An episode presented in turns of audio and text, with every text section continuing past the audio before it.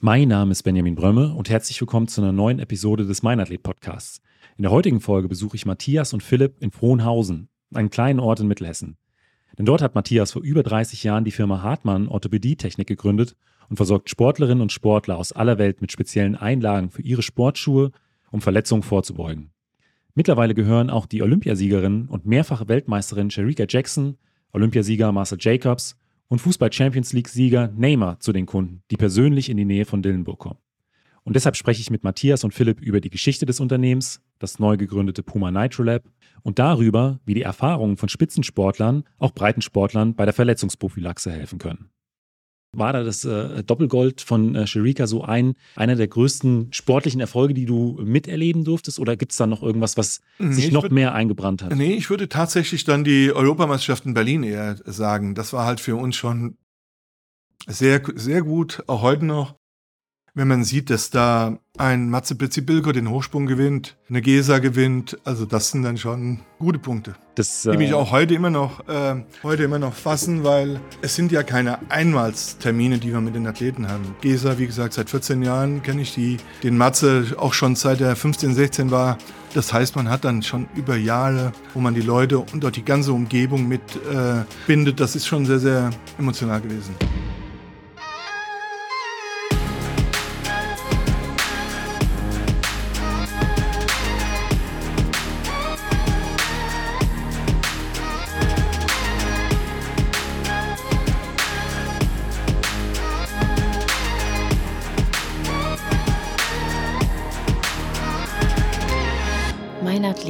Leichtathletik-Podcast aus Frankfurt am Main. Herzlich willkommen, Matthias, und ja, herzlich willkommen, Philipp. Hi, Benjamin. Herzlich willkommen, wer wollte ich gerade sagen? Nein. Danke, dass ich hier sein darf. Ja, und ich würde vorschlagen, äh, Matthias, die ersten Fragen gehen an dich. Wir haben schon mal vor äh, ein, zwei, drei, vier Monaten miteinander geschrieben, äh, haben einen Termin gesucht, heute hat es geklappt. Ich habe mir bei der Eröffnung des äh, Puma Labs, da kommen wir später auch nochmal drauf, äh, Puma Nitro Labs, äh, ähm, hier alles genau angeschaut. Und ich war früher auch als aktiver Sportler noch, ich glaube, in dem nicht letzten, sondern vorletzten Laden von dir Kunde. Deswegen weiß ich, dass du seit ja über 20, ich glaube sogar seit über 30 Jahren mit Sportlerinnen und Sportlern zusammenarbeitest. Deswegen so meine erste Frage, kannst du dich noch erinnern, äh, wie das damals dazu kam? Ja, absolut. Also meine äh, tatsächlich habe ich 91 mich selbstständig gemacht äh, mit dem Berufs als, also als orthopädischer Schuhmacher hier in dem Ort in Dillenburg von Hausen. Und ja, wie kam es dazu, dass ich das Berufsbild erlernt habe? A, war mein Vater Schuhmacher, mein Opa war Schuhmacher, von daher vielleicht liegt es an den Genen, vielleicht ist es meine DNA, mich um Füße zu kümmern. Das mag, mag vielleicht ein Punkt sein, ja. Dann habe ich aber in der Vergangenheit, äh, ja, in meiner Jugendzeit viel Sport getrieben und hatte da durchaus auch meine WWEchen und bekam dann einen speziellen Fußballschuh. Also ich habe für Fußball gespielt, ich bekam einen speziellen Fußballschuh, auch von einem deutschen Schuhhersteller, äh, Sportartikelhersteller, angefertigt mit, einem, mit einer speziellen Einlage.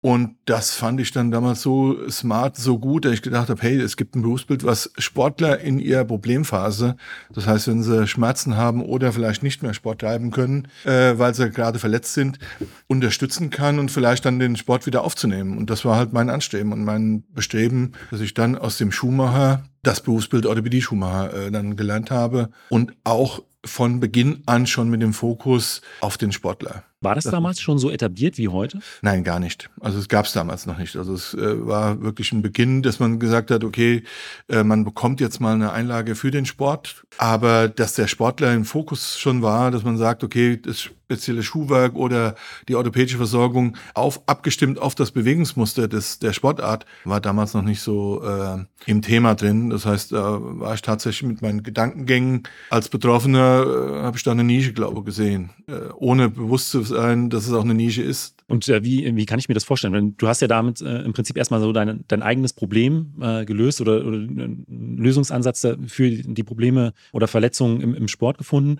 Aber ich könnte mir vorstellen, gerade wenn sowas noch neu ist und innovativ, ähm, dass man dann vielleicht auch erstmal so Überzeugungsarbeit bei äh, anderen Sportlern, Sportlern, Trainern äh, leisten musste. Oder war das was, was wirklich vom ersten Tag an dankend angenommen wurde? Ja, genau so ist es ja. Also wir hatten, äh, durch, man, im Leben gibt es immer mal wieder Zufälle und man geht durch eine Tür durch und dann öffnet sich vielleicht eine neue Tür, weil man jemanden dahinter gefunden hat, der einem weiterhilft oder der eine Frage stellt und man da eine Lösung für findet. Und tatsächlich habe ich durch die Leichtathletik damals auch ein Trainer, der die äh, Wetzlar, den TV Wetzlar damals auch betreut hat, der äh, heutige Professor Dr. Manfred Betz aus der Sportmedizin, ist der da auch bekannt. Der war Trainer und äh, kam zu uns in den Laden, wo ich meine Ausbildung gemacht habe und äh, brauchte Einlagen für sich und für, äh, für den einen oder anderen Athleten. Und dann haben wir festgestellt, dass er aus der gleichen Gegend kam, also aus Dillenburg äh, ist er gebürtigt. Und äh, dann haben wir die Teams, die er versorgt hat, das war damals ein Zehnkampfkader in der Leichtathletik, da habe ich damals äh, Bewegungsanalysen gemacht, Laufanalysen, ganz banal mit einer Kamera von hinten, äh, einem Stativ gearbeitet und habe die Leute dann nach einem Zirkel, nach einem Konzept laufen lassen.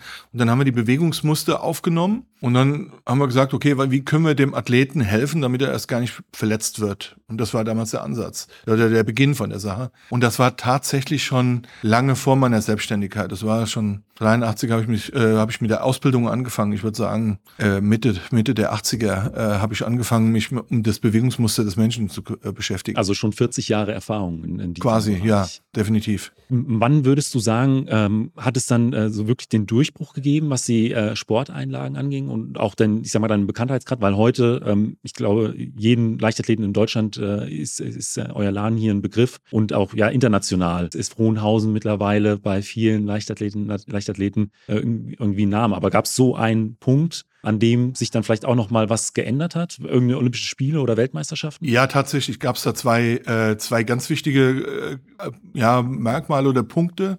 Ein ganz wichtiger Punkt war 1993, da war ich gerade zwei Jahre selbstständig und da haben wir den damaligen Bundesligaspieler, den Anthony Boa, versorgt. Das war damals äh, der, ich sag mal, der Harry Kane äh, der Bundesliga. Äh, das war der Torschützenkönig und der hatte sich in einem Spiel verletzt und hat eine Zehenverletzung gehabt und durch meine fußballischen Vergangenheit kannte ich die medizinische Abteilung von Frankfurt, von der Eintracht. Und dann habe ich angerufen und habe gesagt, hey, dem Anthony kann ich behilflich sein, kann ihm äh, den Schuh umbauen. Und dann war der tatsächlich auch zwei Tage oder einen Tag später bei mir und dann hat er schon seinen Schuh bekommen, haben einen speziellen Schuh gebaut, eine Einlage gebaut und er konnte dann auch darauf dem, am dem Wochenende zumindest schon wieder bei dem Spiel dabei sein. Gegen Bayern München war das damals auch ein, ein Highlight, weil es um die Meisterschaft ging. Äh, und tatsächlich nach der Versorgung war ich einen Tag später in der Bildzeitung auf dem Titelblatt überall zu sehen und das gab den ersten richtigen Schwung, dass wir, dass wir Leute von überall herbekamen, die äh, ja zu uns kam mit ja. irgendwelchen Fragen. Also da wurde dann auch äh, damals offen kommuniziert. Äh, Anthony war gestern bei euch äh, in, genau. in, in, Dillenburg und äh, aufgrund dessen konnte er heute spielen. Und das war dann, was dann tatsächlich dann auch zu diesem äh, Zeitungsartikel geführt hat. Ganz genau. Das heißt, wir hatten da Titelblatt, äh, Frankfurt, also war überall, also Bildzeitung deutschlandweit und Frankfurt natürlich nochmal intensiver, war es plakativ dargestellt. Anthony war in Dillenburg und war schon eine, für uns eine große Sache. zufälligerweise war letztes Jahr, habe ich nämlich nochmal mit dem Anthony getroffen, 30 Jahre später. Das war wirklich ein super cooler, cooles Meeting, weil A, hatte ich mir den Schuh nochmal besorgt von damals, habe den nachgebaut. Was ich damals gebaut habe, den könnt ihr auch da in der Vitrine euch anschauen. Zufälligerweise war es auch ein, äh, ein Puma-Athlet. Das bindet, gibt heute wieder den, äh, ja, den, schließt den Kreis zu der Kooperation mit Puma bei uns und habe den Schuh umgebaut, kurzum noch, oder nochmal nachgebaut und den Kontakt mit dem Manager, den damaligen Manager vom Anthony, habe ich aufgenommen, habe gesagt, wenn er mal in Deutschland ist, dann äh, sag Bescheid, dann treffen wir uns nochmal. Und dann hatten wir letztes Jahr gab es ein Abschiedsspiel vom, äh, äh, ah, ich glaube, das war der ähm, Alex Meyer, genau, da gab es letztes Jahr das Abschiedsspiel und dazu kam der Anthony geboren nach Deutschland und dann hat er mir die Schuhe nochmal signiert und hat sich auch gerade daran erinnern können. Also war schon gut. Könnte ich mir auch vorstellen, dass es auch nochmal so ein emotionaler Moment war. Also Absolut. Wir sind ja stolz auf, auf die, das, was wir getan haben bis dato, weil ich glaube, das ist auch einzigartig da in der Orthopädie-Schuhtechnik und ja, absolut ähm, coole, äh, coole Sache. Ja, dass der Zeitungsartikel äh, ähm, rund um das Spiel von Eintracht Frankfurt mit Anthony Boa ein ausschlaggebender Punkt oder ein Schlüsselmoment äh, für dich war und auch vielleicht für den Erfolg äh, war, kann ich mir vorstellen. Aber gab es vielleicht noch andere Schlüsselmomente, die dann das Ganze nochmal ein bisschen vorangetrieben haben? Ja, tatsächlich. Jetzt, wo du sagst, da habe ich die ersten zwei Olympioniken für die äh, Olympiade in Atlanta versorgt. Das heißt, war damals der, der Heini, Andreas Hein aus, äh, von Wetzlar und der Konrad Dobler, das war ein Marathonläufer, die die zwei hatten von uns, äh, von mir damals Einlagen bekommen. Das heißt, das war schon damals schon eine spezielle Sa äh, Sache, wenn man die dann nachher auch bei den Olympiade sieht, beim Laufen. Und äh, tatsächlich ist die Zahl der Olympioniken im Laufe der Jahre immer mehr geworden. Also das heißt, wir hatten nach den nach 92 bei jeder Olympiade Athleten dabei. Am Anfang waren es zwei, nachher hatten wir dann äh, die ersten zehn geknackt. Das war dann, äh, glaube acht Jahre später. Und äh, jetzt bei den letzten Olympiaden in, to in Tokio hatten wir äh, 26 Athleten dabei und dann hatten wir auch erstmals Olympioniken, die Medaillen gewonnen hatten. Das heißt, wir hatten zwei Gold Goldmedaillen, äh, drei Bronze und äh, vier, vier, äh, vier Silbermedaillengewinner dabei. Also das heißt, diese äh, Athletenanzahl bei Olympia ist mittlerweile schon erheblich, also äh, sehr, sehr stark gestiegen bei uns. Ja, du hast Andreas Hein angesprochen. Ähm, ich selbst war ja früher Kurzsprinter, ähm, hat mal, meine ersten Sprints in äh, Wetzlar hier in der Nähe von Dillenburg gemacht und äh, damals war Andreas auch selbst noch aktiv und da kann ich mich auch noch sehr, sehr gut dran erinnern, weil er tatsächlich der erste äh, Mensch war, den ich kennenlernen durfte, der äh, es zu den Olympischen Spielen geschafft hat. Also und ich äh, weiß noch, ich fand das damals so unglaublich beeindruckend, da äh, mit so jemandem trainieren zu dürfen und er hat mir damals auch tatsächlich den Tipp gegeben, als ich dann Einlagen für meine Laufschuhe benötigt hatte, bei euch mal vorbeizuschauen. Also da schließt sich so ein Stück weit der Kreis und äh, mir fällt an der Stelle auch mal wieder auf, ja, dass die Welt wirklich ein Dorf ist. Genau, und du siehst auch jetzt, wie eng es ist zwischen Leistungssport und einer Trainingsgruppe und dem Everyday-Läufer. Ja. Das heißt, der äh, Andreas Hein hat das ja äh, hier kommuniziert als Laufkollege, als Trainingspartner oder in der Laufgruppe und so hat er es auch kommuniziert zu anderen, die einfach nur mal zum Joggen fünf Kilometer in den Wald gegangen sind. Also von daher äh, ist Leistungssport und Jedermann-Sport ähm, einmal die Woche äh, sehr dicht beisammen, weil äh, die Athleten sind ja nahbar. Es sind ja die gerade in der Leichtathletik, äh, die sind ja von ihrer Art sehr sehr äh, normal geblieben auch die Top-Athleten. Ähm, und von daher ist die Kommunikationskette da auch sehr, sehr, sehr, sehr gut. Aber ich sag mal, äh, jemand äh, in der Bundesliga, äh, der auch Torschützenkönig äh, wird, ähm, da wird natürlich an jedem Detail gefeilt, dass er sich nicht verletzt, dass er vielleicht auch noch in der Leistung ein bisschen optimiert wird. Aber für wen sind denn äh, gerade auch Sporteinlagen sonst noch sinnvoll? Also ist das wirklich nur der Hochleistungssportler, die Hochleistungssportlerin oder ist das auch wirklich für, für jedermann, für jede Frau, wenn, wenn ein bisschen länger der Laufschuh an den, an den Füßen sein soll. Äh, das, der Sport ist ja eine, ich sag mal, hat ja mehrere Faktoren. Wieso mache ich Sport? Einmal ist es ja eine Gesunderhaltungsmaßnahme. Ich möchte was für meinen Körper tun. Ich möchte mein Wohlbefinden verbessern. Und wenn der Jedermann, der zum Joggen geht, Beschwerden hat, dann wird er nicht mehr weiter laufen gehen. Von daher ist es für, für den tagtäglichen Läufer oder der auch vielleicht nur einmal die Woche läuft oder einmal im Monat wichtig in dem Moment, wenn er laufen geht, dass er auch beschwerdefrei geht. Weil er möchte ja was für, sein, für seinen Körper tun. Und dann ist es absolut sinnvoll, dass man darauf achtet, dass er A, den richtigen Schuh bekommt, dass es wichtig ist, dass er den, das Schuhwerk, dass das auf seinen Bewegungsablauf abgestimmt ist, dass es ein gut dämpfender Schuh ist, gut führender Schuh ist. Und da gehört dann auch nachher das Fußbett dazu, dass halt die Einlage auf den Fuß abgestimmt ist, wenn ich halt leichte Beschwerden habe, dass ich die mindern kann damit. Also von daher deine Aussage, ganz klar, die Einlage es muss nicht jeder eine Einlage tragen. Wichtig ist, dass er einen guten Schuh schon mal trägt. Aber wenn ich, sobald ich Probleme habe in meinem Bewegungsablauf im Fuß, Knie, in meinen Waden oder Oberschenkel, dann ist es schon wichtig, dass ich da mal nachschauen lasse und mir eventuell dann eine passgenaue Einlage für meinen Sport anfertigen zu lassen. Also spätestens, wenn man sagt, ich habe so die Ambition, vielleicht mal einen Halbmarathon, Marathon zu laufen, Triathlon, äh, so Geschichten, wenn dann auch wirklich die Umfänge äh, äh, auch gewisse, ein gewisses Ausmaß bekommen, sollte man in jedem Fall äh, das mal überprüfen, auch wenn oder am besten, wenn noch keine Beschwerden da sind. Genau, ist ja eine Prophylaxe. Das ist ja eine, eine präventive Maßnahme, eine Einlage. Klar kann ich dir auch, wenn ich schon Probleme habe, einsetzen, aber der Idealfall ist natürlich, wenn ich bevor Probleme anfallen äh, oder anfangen, davor schon präventiv äh, äh, meinen Fokus drauf lege. Ähm, was in den letzten Jahren auch aufgefallen ist, ähm, es gibt ja immer mehr Schuhe, die auch leistungsoptimiert sind. Sprich, äh, es war erst im Straßenlaufbereich zu sehen mit äh, Schuhen mit Carbon-Zwischensohle. Ähm, äh, bei den Spikes mittlerweile ist es ähnlich. Es gibt zum Teil welche mit äh, äh, Luftkissen oder auch mit Carbonplatte. Ist das auch etwas, was in die äh, Schuheinlagen mit einfließt, dass es nicht nur um Verletzungsprophylaxe geht, sondern dass es mittlerweile auch Einlagen gibt, die für die Leistungsoptimierung geeignet sind? sind? Jein. Jein, muss ich dazu sagen. Also A, eine Leistungsoptimierung kann ich auch durch Verletzungsprophylaxe erzielen. Das heißt, mein Ziel ist es oder mein Fokus ist es eher, den Sportler gesund zu erhalten, damit er sein Training gut aufbauen kann und dann nachher auch bessere Leistung bringt. Von daher ist es eine indirekte Leistungssteigerung. Man kann natürlich aber auch mit, äh, wir setzen spezielle Materialien ein bei der Einlage, welche eine aktivierende, äh, aktivierende Funktion haben für die Fußmuskulatur. Das heißt, wir setzen Produkte ein, welche Silikonmoleküle in ihrer Struktur aufgebaut haben. Das heißt, in dem Moment, wenn der Fuß den Bodenkontakt hat, ähm, haben die wie so einen Pumpeffekt. Und damit stimulieren die, die die Fußmuskulatur und kräftigen die dadurch auch besser. Hat zur Folge, dass meine Fußleistung, meine, äh, meine Energieentwicklung dadurch gesteigert wird und ich dadurch auch eine Leistungssteigerung habe. Es ist nicht so wie bei den Spikes oder bei den Laufschuhen, dass ich eine Carbonplatte einsetze, die der, mit einer Vorspannung quasi den Bewegungsablauf dynamischer gestalten. Hier ist es wirklich so, dass die, die, die körpereigene Kraft aktiviert wird. Das ist unser Fokus. Also wir arbeiten da eher auf den Menschen ein und auf die Muskulatur, um dadurch die, äh, die Steigerung zu erreichen. Und spielt da der Schuh irgendeine Rolle? Also geht das vielleicht nur, ich sag mal, in äh, den in, in normalen Schuhen äh, älteren Generationen oder äh, kann das auch genutzt werden mit Schuhen mit Carbon-Zwischensohle? Oder heute gibt es ja auch äh, äh, Schuh, Schuhe mit einer extrem dicken Sohle. Ist das abhängig davon, ähm, was ich für einen Schuh habe, oder ist es mit jedem Schuh tatsächlich möglich? Ist, tatsächlich ist es mit jedem Schuh möglich. Allerdings muss die Einlage auf den Schuh auch mit abgestimmt werden. Das heißt, wir haben, wir differenzieren da schon in dem, in der Versorgung von Athleten, a, biomechanisch, was für ein was für einen Bewegungsablauf hat er? Ist es ein Unterschied, ob ich eine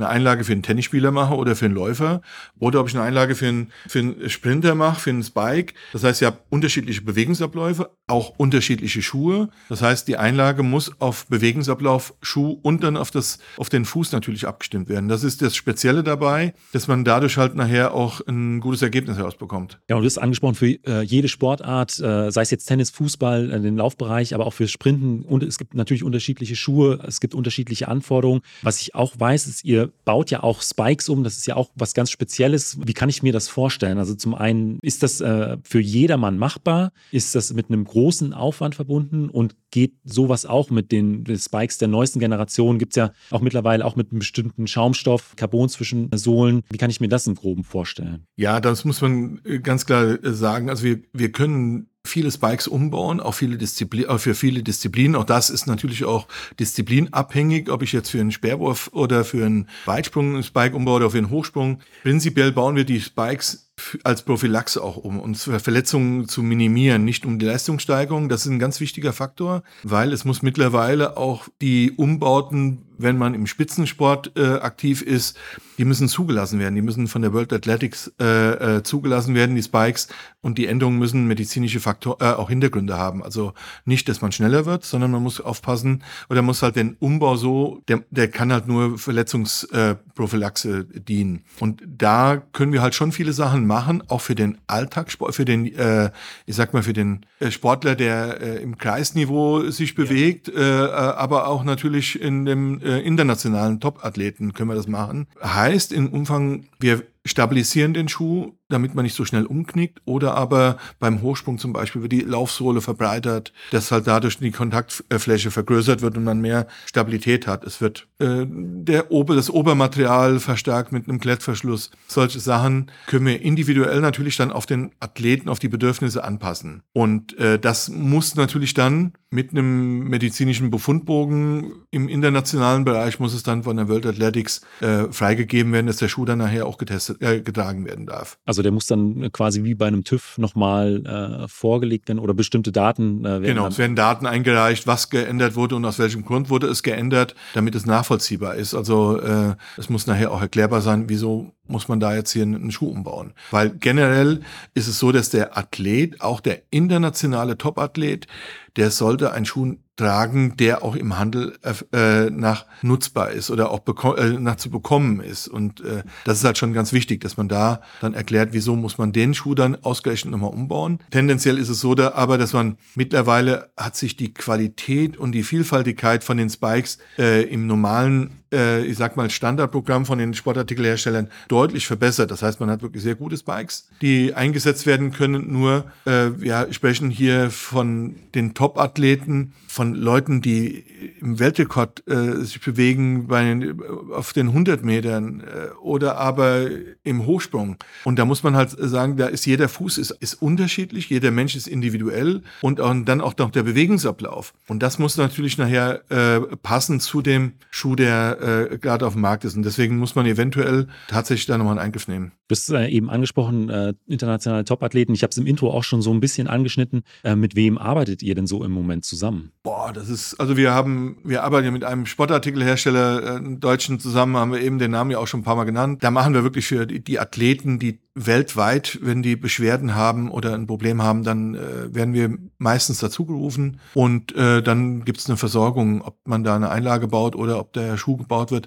Oftmals ist es auch so, dass wir dann Trainingsschuh einfach umbauen und im Wettkampf tragen sie dann den normalen Schuh. Das halt einfach im tagtäglichen Gebrauch sowas gemacht wird. Ja, wen haben wir als Athleten? Wir haben einen, einen NBA-Spieler, äh, der von uns jetzt Einlagen bekommen soll. Das ist jetzt gerade im Werden. Im Fußballbereich haben wir sehr viele Athleten. Neymar ist bekannt. Äh, hat schon Einlagen bekommen, bekommt regelmäßig Einlagen von uns. Wir haben da wirklich sehr viele. In der Leichtathletik gibt es natürlich auch ein paar Leute, die bei uns sind. Äh, sieht man ja manchmal auch bei uns auf Instagram oder auch. Sherika Jackson habe ich ja schon. Sherika Jackson, äh, da haben wir auch eine, ja, die ist auch mitverantwortlich dafür, dass wir mit Puma noch enger zusammenarbeiten, weil es gab in Doha bei der WM, da war sie zwei Wochen vorher bei uns, vor, der, äh, vor den Wettkämpfen und hatte Probleme mit ihrem Fuß und dann hat sie eine spezielle Einlage bekommen, die haben wir ihr dann nach, nach Doha geschickt. Das heißt, die hat sie wirklich erst zwei Tage vor den Wettkämpfen bekommen, die Einlage und die Spikes und hat dann gleich zweimal Gold gewonnen und hat das überall äh, publik gemacht bei Instagram, hat sich bei Puma bedankt, bei uns bedankt. Und das hat halt schon dann auch ein, war ein Initialzünder, der auch einem Sportartikelhersteller gegenüber ja. zu sagen, hey, es ist extrem wichtig, dass ich Sportler auch speziell betrachtet werde und meine Probleme auch ernst genommen werden, dass, dass mir auch damit geholfen wird. Und dann kann ich nachher auch Leistung bringen. Und äh, das war ein, ein, gutes Beispiel mit Erika. Also, dass sie dann im Prinzip äh, bei Puma gesagt hat, hier, ihr müsst äh, eure Zusammenarbeit mit Matthias dann noch mal ein bisschen äh, vertiefen und vielleicht kann man hier noch, ja, vielleicht auch sowas aufbauen, was, wir, was, was heute hier da ist. Genau, genau. Das ist, glaube ich, mit ein, ein wichtiger Punkt gewesen, dass, wir, dass der Athlet das auch dann so kommuniziert hat. Das war e extrem hilfreich und dadurch habe ich auch mitunter meine, äh, meine Medaillen gewinnen können. Dann äh, natürlich Gesa Krause äh, ist, wohnt, glaube ich, auch gar nicht so weit äh, weg äh, hier von eurem Standort. Ist, glaube ich, auch eine sehr bekannte Athletin, die man immer wieder äh, sieht, wie sie, wie sie hier ist. Auch ich glaube auch im Moment, sie ist ja gerade Mutter geworden und auf dem Weg zurück in den, in den Leistungs- oder sie ist auch jetzt Leistungssportlerin und trainiert für die Olympischen Spiele. Und da sieht man sie auch häufiger, ähm, dass sie bei euch hier ihr Aufbautraining wieder äh, vollzieht. Ja, Gesa ist jetzt, äh, gehört fast schon zur Familie. Also Gesa ist eine, die kommt gebürtig aus Dillenburg, wohnt jetzt aber äh, Luftlinie vielleicht noch 1,5 Kilometer entfernt von unserem neuen Lab. Also das ist äh, quasi unsere Nachbarin und äh, ja, sie ist oft bei uns und äh, Gesa kenne ich schon seit sie 14 ist und äh, von daher haben wir ein sehr, sehr gutes freundschaftliches Verhältnis schon mittlerweile entwickelt und ähm, ja, Gesa, äh, wie gesagt, kommt immer zu uns, fragt auch, wenn sie mal einen Schuhwechsel hat, äh, bekommt regelmäßig die Einlagen. Philipp macht momentan nach der äh, Geburt ihrer Tochter, äh, baut er jetzt schon Athletiktraining mit ihr auf und äh, trainiert auch regelmäßig mit ihr hier, so als zwei Wochen im Livigno im Trainingslager. Und ähm, habe gestern noch mit ihr telefoniert, äh, ja, alles fein und es läuft wieder gut und hat jetzt auch die erste Trainingskilometer, also die ersten 120 Wochenkilometer auch schon wieder hinter sich. Also die ist da schon wieder richtig ähm, richtig gut, gut dabei. Also äh, man, hört raus, ihr seid im Leistungssport wirklich äh, verwurzelt und äh, bekommt ja auch wirklich von absoluten Elite-Athleten äh, den, den Support. Aber nichtsdestotrotz, das ist ja äh, auch schon eine enorme Investition hier gewesen. Also das ist, auch wenn man äh, Sportler mit Leidenschaft ist, was, was treibt dich denn im Kern an, dann wirklich äh, so was Großes aufzubauen, auch mit, denk mal, das ist ja auch ein gewisses finanzielles Risiko, wenn man das, wenn man das angeht. Ja, absolut. Also das schüttelt man nicht einfach äh, so aus der Tasche oder zieht es aus dem Sparschwein raus und baut dann hier so, eine, äh, so ein großes Labor hin, äh, was auch von der also für uns war es wichtig, dass wir, wenn wir was Neues machen, dass wir das auch so bauen, dass wir halt extrem viel damit anstellen können. Das heißt, dass wir viele, viele Lösungen bieten können für Athleten. Was treibt uns an? Ich glaube, das ist irgendwie so ein, so ein Erfolgsstudel oder so ein Erfolgsrad, wo man äh, drauf ist und man hat, man läuft ja auch von einem Erfolgserlebnis zum anderen. Wenn man diesen Werdegang wie wir durchlebt mit den vielen Sportlern, dass man ähm, ja man partizipiert ja auch emotional davon, wenn äh, ein Athlet gewinnt und man hat ja auch ein Stück, auch wenn es nur minimal ist, Anteil da dann zum Teil. Und das gibt dann natürlich immer wieder eine Bestätigung, dass man auf dem richtigen Weg ist. Und dann äh, ist man, denke ich, auch bereit, den nächsten Step zu gehen bleibe ich stehen, dann wird sich auch mein Portfolio nicht verändern. Ich kann nur Wachstum generieren und auch neue Kunden dazugewinnen und neue Leistungen zu entwickeln, wenn ich auch investiere und den nächsten Weg gehe. Und hier war es halt ein extrem großer Schritt. Du hast schon nicht, äh, gesagt, das ist halt schon auch ein gewisses Risiko. Wir waren vorher äh, in unserem letzten Laden, äh, hatten wir 500 Quadratmeter insgesamt Fläche. Hier sind wir knapp bei 1700 Quadratmeter. Das heißt, wir haben die Fläche verdreifacht, mehr wie verdreifacht. Und angefangen habe ich auf 35 Quadratmeter. Also das heißt, das ist jetzt schon um Vielfaches größer ähm, wäre mit Sicherheit nicht, äh, hätte nicht stattgefunden, wenn wir nicht auch dann so einen großen Partner hinter uns gehabt hätten wie die Firma Puma, die uns dann auch sagt, hey, wir bauen auch auf dich und wir wollen auch mit dir die nächsten äh, auch Konzepte erarbeiten. Und äh, das war dann auch mit Sicherheit nochmal ein Punkt, wo wir gesagt haben, okay, dann äh, ist das auch irgendwo kalkulierbar, auch wenn es nach einer gewissen Zeit sich vielleicht erst rechnet. Aber das erste Jahr hat uns schon recht gegeben. Wir sind seit letzter September hier drin und äh, in allen Bereichen, ob es bei uns im Sportshop ist, eine Analyse oder in der Orthopädie, äh, wir haben einen sehr hohen Zulauf von den Kunden, auch von dem Jedermann-Kunde und es wird überall gut angenommen. Die Leute fühlen sich wohl und es ist dann auch immer schön, wenn man dann auch mit einem Lächeln in den Laden selber hineingeht, aber auch Leute mit einem Lächeln empfängt und auch die Leute auch gut gelaunt und fröhlich einem entgegenkommen. Das ist auch ein Bestreben und auch eine Zielsetzung von uns. Aber du hast natürlich auch angesprochen, äh, so dieses, äh, man ist emotional mehr äh, nochmal bei den Sportlern, bei großen Erfolgen. War da das Doppelgold von Sherika so ein, einer der größten sportlichen Erfolge, die du miterleben durftest? Oder gibt es da noch irgendwas, was nee, sich noch würd, mehr eingebrannt hat? Nee, ich würde tatsächlich dann die Europameisterschaft in Berlin eher sagen. Das war halt für uns schon sehr, sehr gut, auch heute noch. Ähm, wenn man sieht, dass da ein Matze Bilko den Hochsprung gewinnt, eine Gesa gewinnt, also das sind dann schon gute Punkte. Das, die mich äh, auch heute immer noch, äh, heute immer noch fassen, weil es sind ja keine Einmalstermine, die wir mit den Athleten haben. Gesa, wie gesagt, seit 14 Jahren kenne ich die, den Matze auch schon seit er 15, 16 war. Das heißt, man hat dann schon über Jahre, wo man die Leute und auch die ganze Umgebung mit äh, bindet. Das ist schon sehr, sehr emotional gewesen. Lässt sich auch, glaube ich, finanziell gar nicht aufwiegen. Also das ist äh, einfach so die Momente, also auch gerade so wie du das beschreibst, sieht, das nimmt sich auch jetzt noch mit, äh, ähm, fünf Jahre später. Also ich glaube, das ist äh, vielleicht auch das, was im Kern äh, einen so motiviert, sowas hier aufzubauen. Ja, du denkst halt nicht jeden Tag daran. Also du denkst ja nicht jeden Tag an die Europameisterschaft vor fünf Jahren, aber letztendlich gibt es immer wieder Bestätigungen und du hast ja auch einen Tag später, wenn du äh, wieder auf der Arbeit bist, den das Lieschen Müller bei dir. Ja. Äh, und äh, die hat ja auch ihre Probleme und dann, aber die ist auch, auch gut gelaunt, die ist fröhlich, wenn sie da geholfen bekommt, dass sie wieder gut laufen kann. Das Bestreben Sportler ist das eine und das ist halt ein Kick, der äh, tiefer geht wie der andere Moment, ja. wenn man den, äh, den, äh, das Lieschen Müller versorgt. Äh, von daher ist beides ja. extrem wichtig. Warst du damals in äh, Berlin? Persönlich? Ja, genau. Wir waren dabei, als wir waren auch von der Firma da. Also es war schon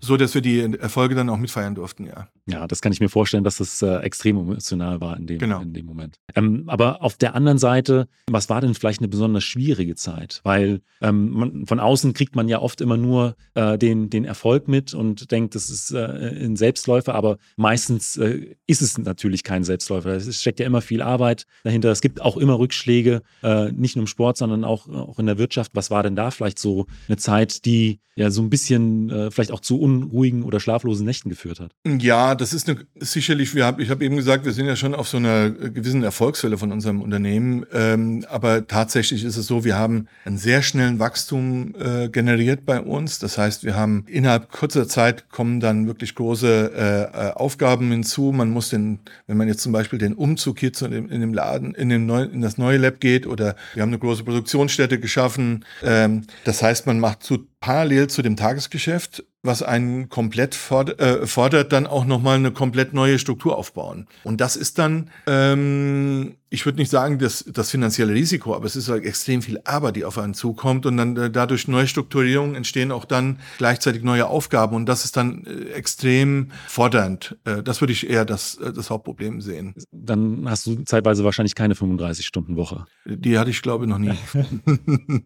aber gerade in diesen Umstrukturierungsphasen, was wahrscheinlich dann, du stehst morgens auf, bist im Prinzip im, im Geschäft und gehst dann irgendwann schlafen und äh, träumst wahrscheinlich dann hier und da noch über äh, die ein oder andere Entscheidung. Zum Glück kann ich gut schlafen, also das heißt, träumen kann ich noch frei. Also, aber ansonsten ist der Tagesablauf schon gut beschrieben, ja. Also von morgens bis abends und dann äh, bis zum Bett gehen. Also wobei das, wie gesagt, es gibt ja auch Beschäftigungen, die extrem Spaß machen. Mhm. Ähm, äh, das ist, so sehe ich die heutige Zeit. Also ich arbeite auch heute viele Stunden. Ich fange morgens zwischen sieben, acht an und gehe abends um ja sieben, halb acht bin ich auch wieder zu Hause. Das heißt, dann ist schon mal ein halber Tag äh, gut äh, beschäftigt und dann äh, setze ich mich auch dann meistens nochmal vor meinen Laptop und arbeite da noch ein bisschen. Aber äh, kann sagen, dass ich morgens um sieben Uhr mit einem Lächeln aufstehe und abends auch mit einem Lächeln wieder ins Bett gehe. Also das heißt, das ist ein gut erfüllter Tag. Es aber in so einer Umstrukturierungsphase oder wenn man diesen Neubauten hat, dann kommen natürlich Phasen dazu, dann gibt's mal Probleme an der Baustelle, dann muss man halt zusätzlich Sachen sich mit beschäftigen, die, wo man nicht jeden Tag mit zu tun hat. Und ähm, das ist halt dann schon mehr Stress und dann hat man vielleicht nicht unbedingt ein Lächeln auf der Lippe. Aber ja. wie gesagt, ich bin zum Glück ein Mensch, der immer sehr positiv denkt und äh,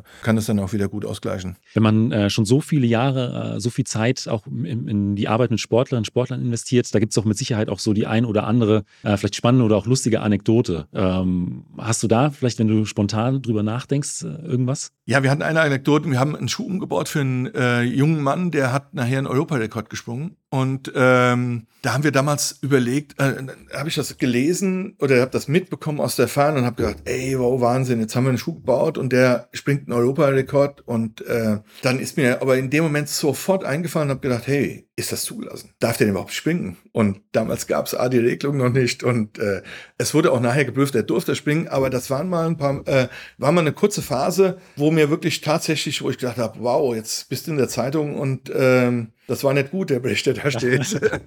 Aber äh, der Bericht kam zum Glück so nicht, weil alles gut war. Aber es war äh, eine sehr spannende Phase mal. Also muss man mal überlegen, weil auch das, was wir bauen im Spitzensport, gerade in der Leichtathletik. Ähm, du hast eben Leistungssteigerung angesprochen. Wir arbeiten mit dem Fokus allerdings, dass die Leute gesund bleiben, aber trotzdem kann es ja auch an, an Grenzen stoßen. Wir haben ja auch Limits. Wir dürfen, es gibt Reglements, wie weit darf ein Spike verändert werden. Wenn wir den verändert haben, ist das Produkt dann nachher, wenn er einen Rekord gesprungen hat oder gelaufen ist, ist das Produkt nachher auch wirklich äh, 100% safe. Deswegen gab es bevor wir die World Athletics da äh, äh, die Sachen approven äh, durften oder mussten, davor gab es immer mal Phasen, wo wir gesagt haben, ist das so machbar? Ja, nein. Und äh, wenn dann ein Rekord äh, eingeholt wurde, dann hast du mal kurz noch mal überlegt, ist das alles fein? Das sind halt wirklich so Punkte, wo man noch mal äh, da äh, ins Überlegen kommt. Hast du die Frage auch nach außen gestellt oder nur dir selbst in dem Moment nach dem? Die habe ich auch außen kommuniziert.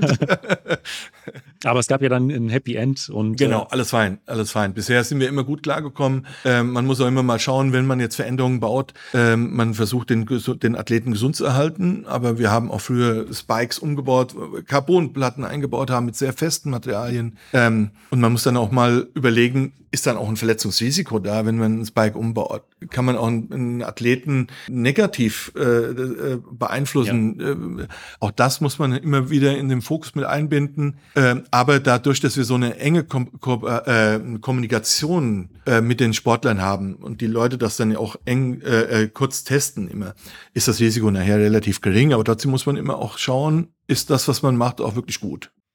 Ja, Matthias, an dieser Stelle erstmal vielen, vielen Dank, dass du dir die Zeit für meine vielen Fragen genommen hast und uns auch so einen kleinen Einblick in dein Geschäftsleben gegeben hast. Aber Philipp, ich war ja schon ein paar Mal bei euch zu Gast, auch bei der Eröffnung unter anderem äh, des Puma Nitro Labs. Ich glaube, am Anfang des Jahres oder Ende letzten Jahres, ich weiß gar nicht mehr so genau. Äh, wann, wann war da das Eröffnungsdatum? Also wir, also die, offizielle Eröffnungsfeier war ja ähm, Anfang des Jahres im März. Da hatten wir das offizielle Opening. Ja. An zwei Tagen. Deswegen müsste es im März gewesen sein, aber ich glaube, ich habe es dir schon mal vorher vorgestellt, Ja. ein bisschen. Also diese nicht offiziell, das nicht offizielle Opening ach, aus dem letzten Jahr. Deswegen, also äh, ich äh, bin schon fast Stammgast, würde ich Ja, sagen. gell. auch noch so ein bisschen aus meiner äh, aktiven Zeit als ehemaliger Sprinter. Ähm, aber angenommen, ich würde jetzt als äh, äh, Läufer zu euch kommen, der sich gerade auf einen Marathon vorbereitet. Ähm, wie wäre denn ähm, da so ein Ablauf einer, einer technischen Laufanalyse? Mhm. Ähm, also grundsätzlich nehmen wir uns für jemanden, der ähm, eine Laufanalyse bei uns machen möchte und ähm, das Ziel hat, sich auf den Marathon vorzubereiten, auch ähm, die nötige Zeit, ja, um ähm, genau nachzuschauen. Das heißt, äh, so eine Laufanalyse dauert 90 Minuten und in den 90 Minuten passieren verschiedene Dinge.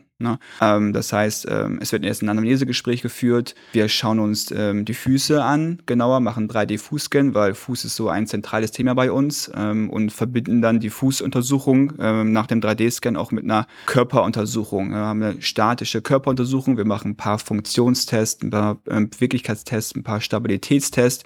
Die gehen dann auch so ein bisschen auch schon in die Richtung, des Ziels vielleicht auch oder auch ähm, der Probleme, die so ein bisschen aus einer Anamnese ähm, dann auch hervorkommen können. Und wenn man damit durch ist, dann geht es aufs Laufband. Und dann haben wir verschiedene Möglichkeiten, uns die Laufbewegung anzuschauen. Ähm, aus verschiedenen Perspektiven. Das gucken wir uns an in dem Laufstuhl, den der, ja, der Läufer, die Läuferin äh, dann auch gerne laufen möchte. Und dann haben wir ein erstes Bild, mit dem wir arbeiten können. Ja, und das ist der Teil der vielleicht Bewegungsanalyse, um zu schauen, ob der Bewegungsablauf an sich erstmal ähm, passt oder ob wir irgendwelche Auffälligkeiten sehen können. Und das andere Thema an der Stelle wäre natürlich ja auch, ähm, wenn man sich so noch in so einer Marathon-Vorbereitung befindet, dass wir auch über eine Leistungsdiagnostik ähm, einen Ist-Zustand bestimmen können. Also nicht nur biomechanisch betrachtet, sondern eben auch auf der Leistungsebene und ähm, mit einer Spiroergometrie und einer Laktatmessung auch genau sagen können, hey, du stehst heute da und das wären für dich Trainingszonen beispielsweise, um dich ähm, optimal auf deinen Marathon vorzubereiten. Und äh, du hast jetzt schon die Spirometrie so ein bisschen angesprochen, so eine Technik. Was habt ihr denn ansonsten so für technische äh, Möglichkeiten hier vor Ort? Weil es ist ja insgesamt schon ein sehr, sehr neues ähm, ja, das Puma Nitro Lab ist äh, noch extrem neu, aber auch die anderen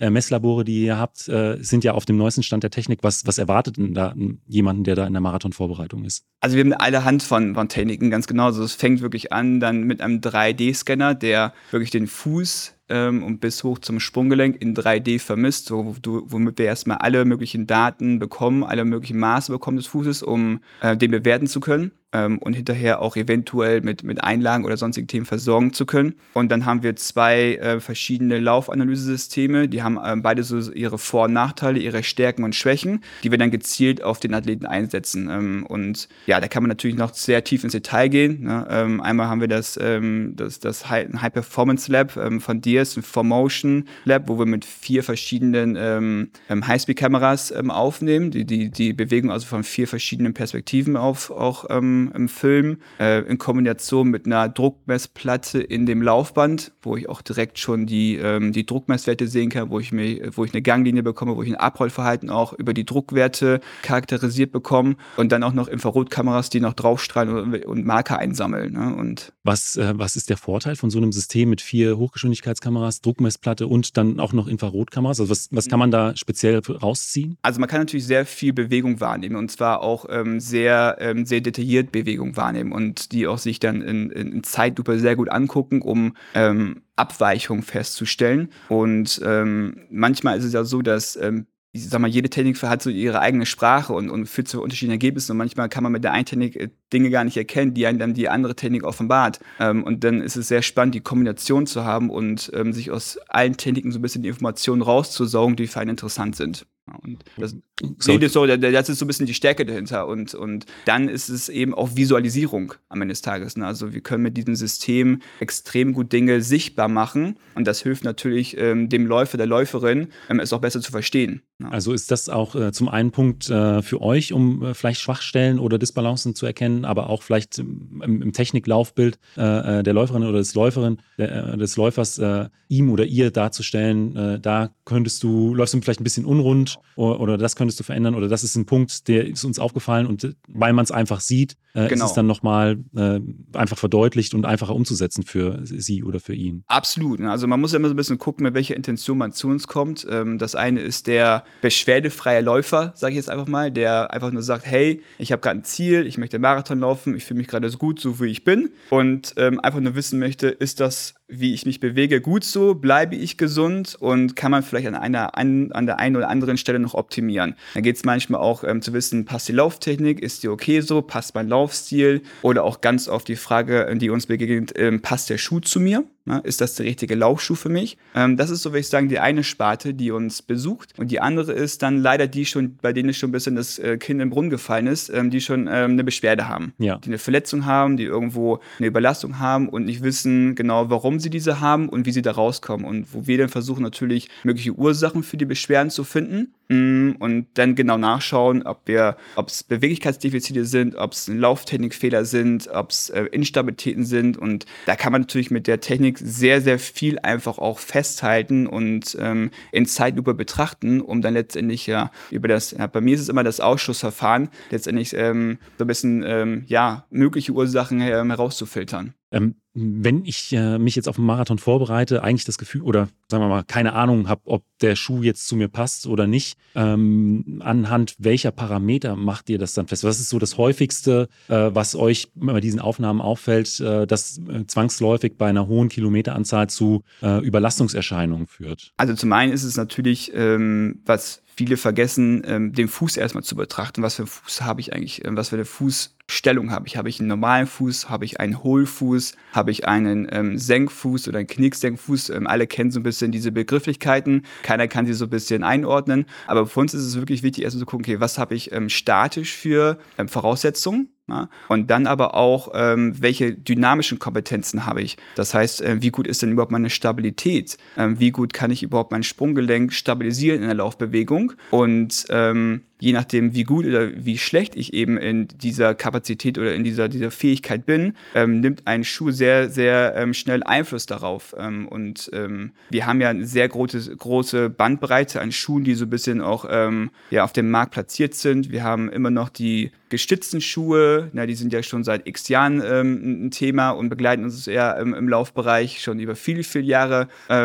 Aber dann ja natürlich jetzt auch neuerdings Schuhe, die einerseits versteift werden, werden. Das heißt, wir haben so einen Carbon-Trend ja auch bekommen, ähm, auf den natürlich viele da auch raufspringen möchten. Und wir haben diesen neuen Trend ja auch, der, ich sag jetzt mal, der, der dicken Sohle. Ne? Ähm, ja. Es wird sehr aufgebaut, wir haben ein sehr hohes Plateau eigentlich und ähm, es suggeriert natürlich dem Läufer im ersten Moment oftmals ein sehr gutes Laufgefühl, aber ähm, die Konsequenzen daraus werden nicht gesehen. Was sind denn so die Konsequenzen? Ähm, dass natürlich sich auch irgendwo Hebelverhältnisse verändern ne? Ähm, und ähm, dadurch halt einfach auch höhere Kräftemomente entstehen, die ich muskulär auffangen muss. Und was man oftmals vergisst, ist, dass wenn man solche Schuhe, äh, Schuhe konzipiert, dann geht man oftmals von einem Idealzustand aus, das heißt von einen perfekt aufgesetzten Fuß, eine gerade Fußstellung und geht davon aus, dass jeder Schritt und Tritt immer der gleiche ist, so ungefähr und ähm, mit der gleichen Power ähm, auch gesetzt werden kann. Und ähm, das ist ja nicht der Fall. Ne? Wir ermüden, wir haben ähm, Läufer, die natürlich irgendwo eine, eine Außenrotationsfußstellung haben oder eine innenrotierte Fußstellung haben. Der eine setzt mit der Ferse auf, der eher andere mehr, mehr Mittelfuß oder Vorfuß. Und das muss man ja berücksichtigen. Das heißt, der Läufer halt bringt ein Laufstil mit sich und wir müssen entscheiden, passt dieser Laufstil zu dem Schuh oder umgekehrt der Schuh zu dem Laufstil, zu dem Menschen, zu, der, zu den Fähigkeiten, die der Mensch gerade mit oder der Läufer, die Läuferin äh, mit sich bringt. Und da versuchen wir zu helfen. Und dann sieht man halt schon viele Momente, wo dann, ja, ähm, einfach dann auch in der Laufbewegung im Moment des Fußaufsatzes einfach dann ähm, Bewegungen stattfinden, die vielleicht die Belastung sehr, sehr stark erhöhen und auf Dauer dann eben zu hoch sind. Es ist ja nicht immer, immer, dass ein Schritt schlecht ist und direkt zu Problemen führt, sondern es ist ja die Summe aus vielen Schritten, ja. die dann eben ähm, zu den Problemen führen kann. Hm, hast du da so einen Prozentsatz im Kopf von denjenigen, die zu euch kommen bezüglich einer Laufanalyse und denen ihr dann einen anderen Schuh empfiehlt? Also die vielleicht mhm. mit so einem Schuh ankommen, mit einer Carbonsohle oder mit einer besonders dicken Sohle, äh, wo ihr dann am Ende aber sagt, hier ein ganz normaler, schlichter, neutraler Schuh würde bei dir vielleicht äh, eher Sinn machen als ähm, das Modell, was du, was du gerade trägst? Ah ja, schon sehr hoch, muss man sagen. Ja. Ähm, schon wirklich hoch, ähm, dass viele Sportler, viele Läuferinnen sich überschätzen, ne, ähm, auf den Trend ausspringen und dann einfach dann, ja, die Folgen halt mit sich bringen. Also ich, als bestes Beispiel sind halt Achillessehnenbeschwerden, ne, ähm, die dann irgendwo nachvollziehbar sind na, ähm, wenn man dann sich den Schuh ansieht und merkt, okay, der ist halt mit einer Carbonsohle versteift und halt brutal hart und plötzlich wird Vorfuß gelaufen, was man vorher nie gemacht hat und dann wundert man sich darum, weil man plötzlich äh, die Achillessehne brennt. Ja, ähm, also von daher ist es äh, sowohl im Laufbereich als auch, ich sage jetzt mal, äh, in, vor allem auch im Spike-Bereich, der uns ja auch so ein bisschen auch ähm, begegnet, ähm, sehr stark zu erkennen, dass Athleten ähm, diesen Trend natürlich mit sich bringen. Er fühlt sich im ersten Moment auch super an, Ne? Also das ist ja nicht so, dass das Laufgefühl nicht gut ist dadurch. Ne? Aber wo wir dann einfach feststellen, dass über die Dauer der Tragezeit ähm, dann diese Probleme entstehen und wir dann einfach feststellen, dass die Stabilität oftmals ein Thema auch ist, ähm, gerade so ein bisschen unter, der, unter, unter dem Aspekt der Ermüdung. Ähm, und äh, wo wir dann doch schon raten, zu dem Klassischen zurückzukehren, ja, weil er einfach ähm, auf Dauer eben präventiv besser ist. Ne? Und man muss sich immer entscheiden muss, was will ich? Will ich jetzt lange verletzungsfrei sein oder möchte ich kurz eben es riskieren, immer wieder Verletzungsphasen zu haben? Und bewege ich immer, immer diesem Szenario. Ne? Ja. Ich bin fit, dann trage ich einen Schuh, der mir eigentlich nicht gut tut, riskiere eine Verletzung, bin vielleicht auch wieder kurz, äh, bin wieder ein paar Wochen raus aus dem Training, komme dann wieder rein, arbeite mich wieder hin. Ne? Ja. Und dann frage ich mich so, was ist denn, was ist denn mehr Performance steigernd? Ne? Ist es das, dass ich dauerhaft gesund bin und mehr Zeit habe zum Trainieren oder ist es so, ich habe Technologie, die mich kurzzeitig immer besser macht, aber dann dazu führt, dass ich dann immer riskiere, wieder raus zu sein für ein paar Tage oder Wochen? Du hast die Spikes gerade angesprochen. Ähm, habt ihr hier auch die Möglichkeit, vielleicht mit Spikes irgendwie auf ein, auf ein Laufband zu gehen? Du hast vorhin angesprochen, mhm. ihr habt zwei äh, verschiedene ja. Laufbänder. Beide, beide haben ihre Vor- und Nachteile. Ja, genau. Also ist es auch möglich? Ja, wir haben auch noch ein zweites Laufband. Also wir haben verschiedene, ich sage jetzt mal, Lauflabore hier. Und ähm, über das erste Labor, wo wir vielleicht gerade so ein bisschen so am Rand drüber gesprochen haben, das ist vielleicht uns vielleicht für uns eher so in erster Instanz der medizinischere Raum, das medizinischere Labor für den normalen Hobbyläufer, wobei wir da auch das Laufband bis 30 km hochfahren können, also auch da mit sehr hohen Geschwindigkeiten messen können. Auf der anderen Seite haben wir ein Labor, ähm, wo auch die Leistungsdiagnostik stattfindet, ähm, mit einem Laufband, das einen speziellen Gurt hat, ähm, auf dem es sich mit Spikes laufen lässt oder auch mit ähm, anderen Schuhwerken wie Fußballschuhe als Beispiel. Ne? Und auf dem Laufband können wir dann mit Geschwindigkeiten ja weit über dem, was ich laufen kann. Also es geht bis 80 km hoch rein theoretisch und hat auch ist auch ähm, neigbar bis 35 Grad ähm, Steigung. Ja, also das heißt, wir können auf dem Laufband bergauf, bergabläufe simulieren. Wir können halt extrem schnell hochfahren. Ja, brauchen wir nicht, ist schon klar ähm, jetzt beim Laufen, aber gibt uns die Möglichkeit, einen Athleten, einen Läufer auch nahe, nahe Top Speed auf der Stelle zu testen. Aber warum bis 80 km/h? Das ist ja schon. Ja, ist, auf dem Laufband kann man auch mit dem Rad drauf, beispielsweise. Ah, man kann okay. auch mit dem Rad trainieren und wenn du jetzt beispielsweise bergab fahren auf dem Rad simulieren möchtest, rein theoretisch, dann kommen ja auch schon mal Geschwindigkeiten, die auch über ja. 80 km/h hinausgehen können, zustande. Aber das ist so ein bisschen daraus geschuldet. Dass das Laufband haben wir deswegen nicht geholt. Das war so ein ja, ein Add-on, was halt einfach Bestandteil war. Ja. Für uns war wichtig, wir wollten ein Laufband bei uns haben, auf dem man mit dem Spike laufen kann, auf dem man mit Fußballschuhen ähm, laufen kann, weil wir halt viele Sportler auch haben und wir für uns einfach das Ziel hatten, oder die Vorgabe, wir versuchen Sportlern in ihrem Sportschuhwerk zu analysieren, zu betrachten und dann brauchen wir eben auch ein Laufband, das das eben auch ermöglicht und ähm, das kann es und das ist für uns ein Vorteil. Man hat den Athleten auf der Stelle, man kann auf der Stelle sehr, sehr viele Bewegungszyklen ähm, aufnehmen in kurzer Zeit und ähm, auswerten. Das ist immer der Vorteil gegenüber einem Feldtest, wo ich vielleicht nur einen Moment sehe, eine Bewegung sehe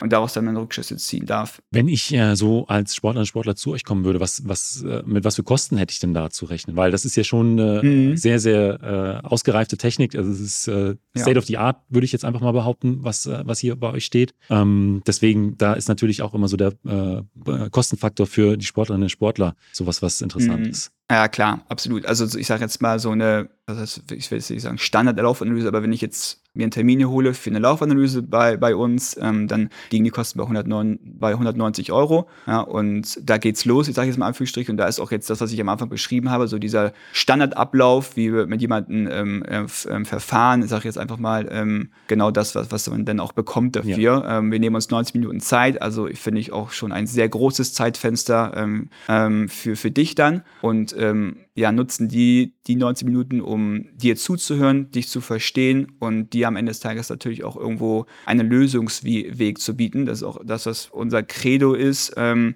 wir wollen nicht nur feststellen und sagen, dass etwas, sagen wir jetzt mal, gut oder weniger gut ist, sondern wir wollen dir auch an die Hand geben, ähm, ja, Wege, wie du auch da rauskommst, in Anführungsstrichen. Also auch Lösungsansätze. Lösungsansätze, ne, auf verschiedene Art und Weise, sei es, dass wir dir vielleicht ein besseres Schuhmodell, was zu dir passt, empfehlen, dass wir dir Trainingsübungen empfehlen und um dein Defizit zu arbeiten, dass wir dich vielleicht mit Hilfsmitteln versorgen, wie beispielsweise eine Einlage oder dich auch, wenn im Zweifelsfall an, ja, ich sag jetzt mal, an unser Netzwerk auch ähm, verweisen, ne, aus Ärzten und Physiotherapeuten, wo wir sagen, ey, hier muss man nochmal jemand anders drauf schauen, hier brauchst du vielleicht nochmal ein bisschen mehr Support, ähm, hier hast du einen Kontakt, ähm, der ist super, geh hin da und das ist ja auch was, was viele Leute auch ähm, ja, unterschätzen ähm, oder auch immer wieder ja auch da an die Grenzen stößen, nicht zu wissen, wo kann ich hingehen. Ne? Ja. Ähm, und das ist so, was wir versuchen hier zu leben. Ne? Also das heißt, wenn uns jemand besucht, dann darf er sicherstellen, dass er meistens ja, oder eigentlich auch immer irgendwie schlauer rauskommt. Ja. Das ist ja 190 Euro ist so der äh, Preis auch von einem guten Paar Laufschuhe oder Spikes. Also genau. in dem Bereich. Ja.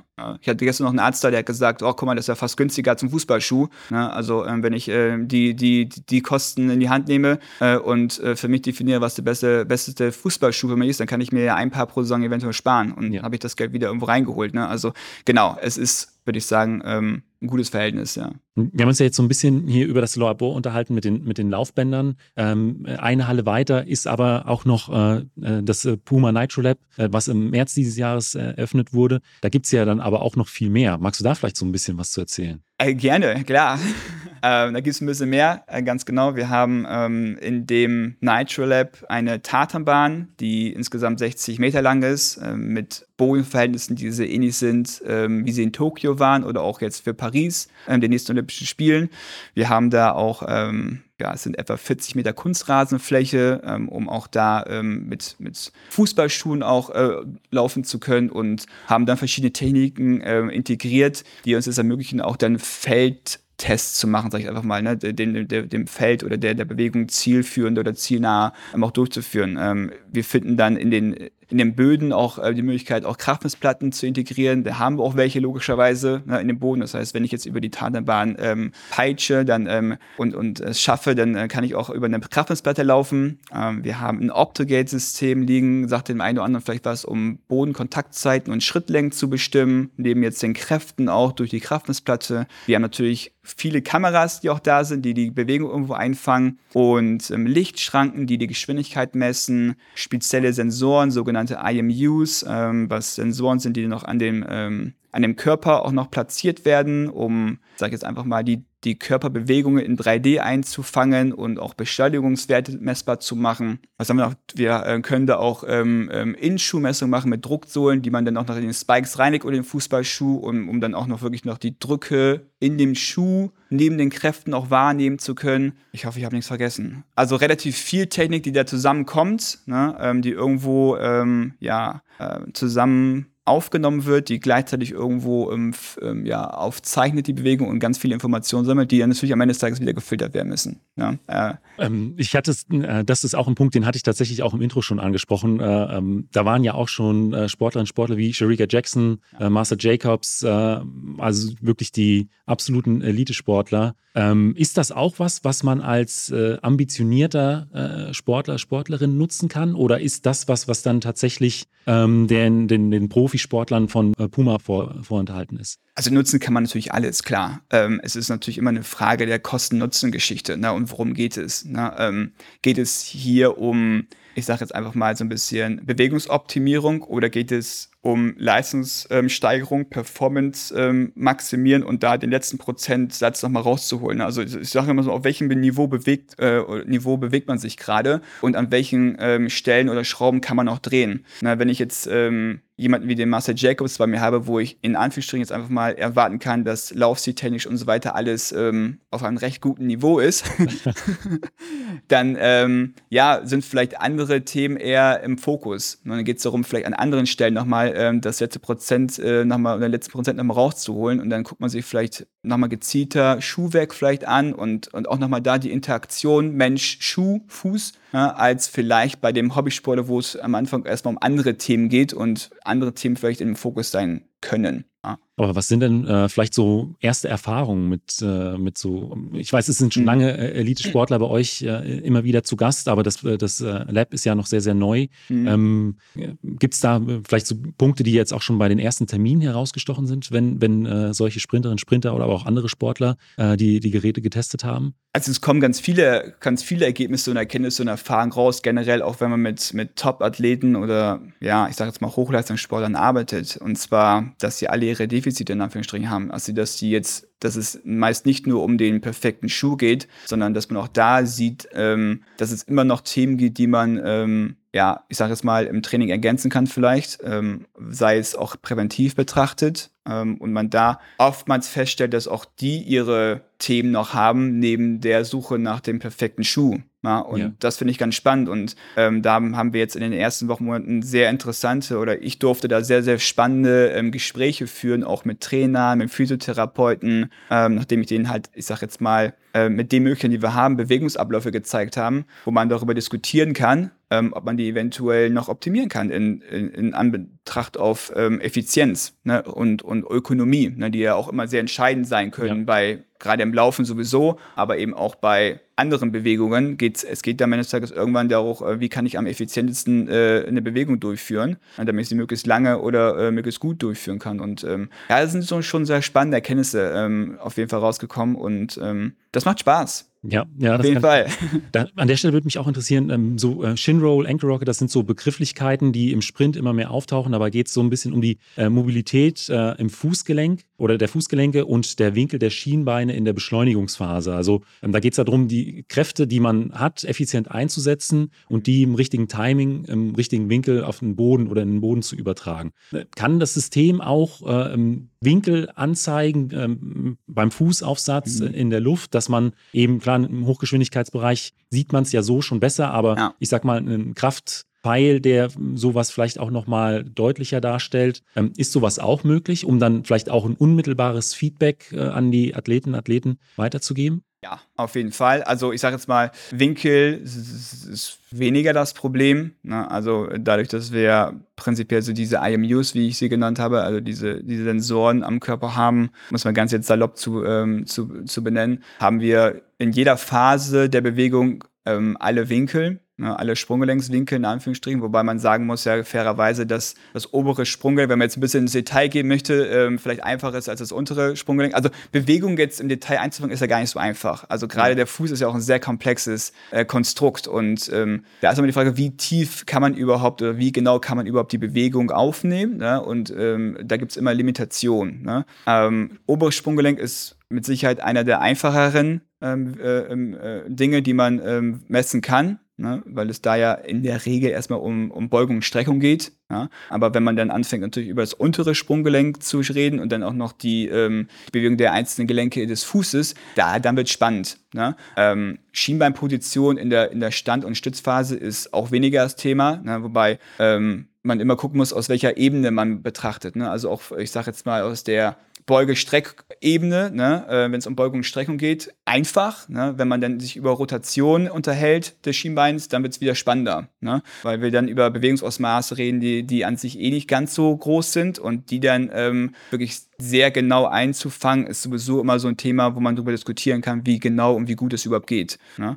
Ähm, von daher, es lassen sich solche Themen schon auch einfangen und ähm, klar, Kräfte und Richtungen von Kräfte kann man auch messen, ne? um ähm, auch solche Themen mit einzubeziehen. Aber es ist ja fast auch noch zu wenig, nur sich diese Parameter ähm, rein ähm, anzuschauen, weil man muss auch immer dann auch noch die muskuläre Kapazität des Athleten auch ein bisschen auch betrachten und was ist überhaupt in der Lage zu leisten. Ne? Und dieses Verhältnis, das messbar zu machen, ist eine Challenge in der Sportwissenschaft, würde ich sagen. Ähm, generell und ähm, ja, ist am Ende des Tages auch so ein bisschen Erfahrungswerte, würde ich auch fast sagen. Wenn man ähm, die Daten auch irgendwie interpretieren muss. Ja, genau. Ne, ähm, und, und muss man auch wirklich von Athleten zu Athleten ja auch unterschiedlich betrachten. Ne, ähm, was der Athlet an sich an, an muskulären, ähm, ich sag jetzt mal, ähm, an, an muskulärer Kraft und so weiter und, und, und Hebel mit sich bringt, ist, ist, ist etwas, das man mit, mit einbeziehen darf, ähm, muss. Und dann wird es sehr spannend. Ja. Man merkt schon, du bist äh, da wirklich in deinem, in deinem Element und äh, du, du brennst für den Sport äh, und auch die, die Biomechanik in dem Bereich. Ähm, deswegen, ich kann mir schon so ein Stück weit äh, ähm, vorstellen, warum ihr auch diesen Aufwand hier betrieben habt, um, um das so groß aufzubauen. Aber was ist, denn so ein Ziel vielleicht für die Zukunft äh, ähm, für, für euch als, als Puma Nitro Lab oder als Hartmann äh, Orthopädie, ähm, was ihr jetzt für die kommenden Jahre so anstrebt? Also unser Ziel hat sich eigentlich nicht geändert. Ne? Unser Ziel ist es, den Menschen ähm, ja, Lösungswege zu geben, ne? Problemlöser zu sein. Das war schon vor dem dem Neubau in Anführungsstrichen oder vor dem Umzug der Fall und ähm, wird es auch immer sein. Also unser Ziel ist es, den Menschen ähm, eine Anlaufstelle zu geben, ähm, wo die das Gefühl haben, hey, hier hört mir jemand zu und hier hat jemand wirklich, ähm, ich sage jetzt mal, die, ähm, das Bedürfnis, mir helfen zu wollen. Ja, und dieses Gefühl wollen wir eigentlich vermitteln. Das heißt, erstmal ist hier jeder herzlich willkommen, der irgendwelche Probleme hat, irgendwelche Beschwerden hat. Es muss auch nicht mal rund um das Thema Laufen sein, auch wenn jetzt natürlich hier die meisten, die uns jetzt zuhören, ähm, aus dem Laufsport kommen. Ähm, sie haben die Möglichkeit, zu uns zu kommen. Sie werden mit offenen Armen empfangen. Ähm, wir nehmen uns die Zeit, die uns zur Verfügung steht, um zuzuhören, um aufzusaugen, um nach möglichen Ursachen zu suchen und dann am Ende des Tages, und das ist eben das, was unser Credo ist, eine Lösung an die Hand zu bieten. Und das wollen wir mit den besten Mitteln, die uns zur Verfügung stehen, machen. Deswegen ist unser, ist unser Anspruch, ähm, die neuesten Technologien, alles, was irgendwo möglich ist, auch einzusetzen, um möglichst genau in der Ursachenforschung zu sein, so gut es geht. Ich weiß, auch bei uns gibt es natürlich auch noch Luft nach oben, aber ich glaube, wir haben hier einen ganz guten Standard ähm, geschaffen, den man, ja, ich glaube, nicht ganz so oft ähm, so schnell wiederfindet. Da muss man, glaube ich, schon echt suchen. Und ähm, ja, das ist, was unser Ziel auch für die Zukunft ist. Ne? Ähm, den Menschen das Gefühl geben, dass es, ähm, dass denn was ist. Ich weiß genau, wo muss ich anrufen, um ähm, mir einen Termin zu holen. Ich glaube, das waren ein paar äh, sehr gute Schlussworte. Philipp, nochmal vielen Dank für, für deine Zeit. Und sehr gerne. Bis bald. Ich danke dir. Ciao, ciao. Ja, und das war es auch schon wieder mit der neuesten Folge vom Mein Athlet Podcast. Und ich habe an dieser Stelle aufregende Neuigkeiten für alle Marathon-Fans unter euch. Stellt euch vor, am 26. Oktober veranstalten wir gemeinsam mit dem Laufshop Leder und Huka ein exklusives Laufevent in Frankfurt am Main. Und das Highlight, Marathon-Profi Thea Heim wird mit uns laufen und später beim ersten Mein Athlet Live-Podcast auch mit am Start sein. Das ist also deine Chance, Thea persönlich zu treffen, die neuesten Laufschuhe von Huka zu testen und beim Live-Podcast von Mein Athlet mit am Start zu sein. Die kostenlosen Plätze sind limitiert, also sichere dir jetzt deinen Spot. Alle Details dazu findest du natürlich in den Show Notes. Und bis dahin empfehle ich dir unbedingt mal in den Laufen ist einfach Podcast von Jan Fitschen reinzuhören. Denn für jeden Laufbegeisterten ist der Podcast vom ehemaligen Europameister wirklich ein Muss. Und auch diesen Link findest du natürlich in den Show Notes. Das war es jetzt aber wirklich mit der aktuellen Folge vom Mein Athlet Podcast. Vielen Dank und bis zum nächsten Mal.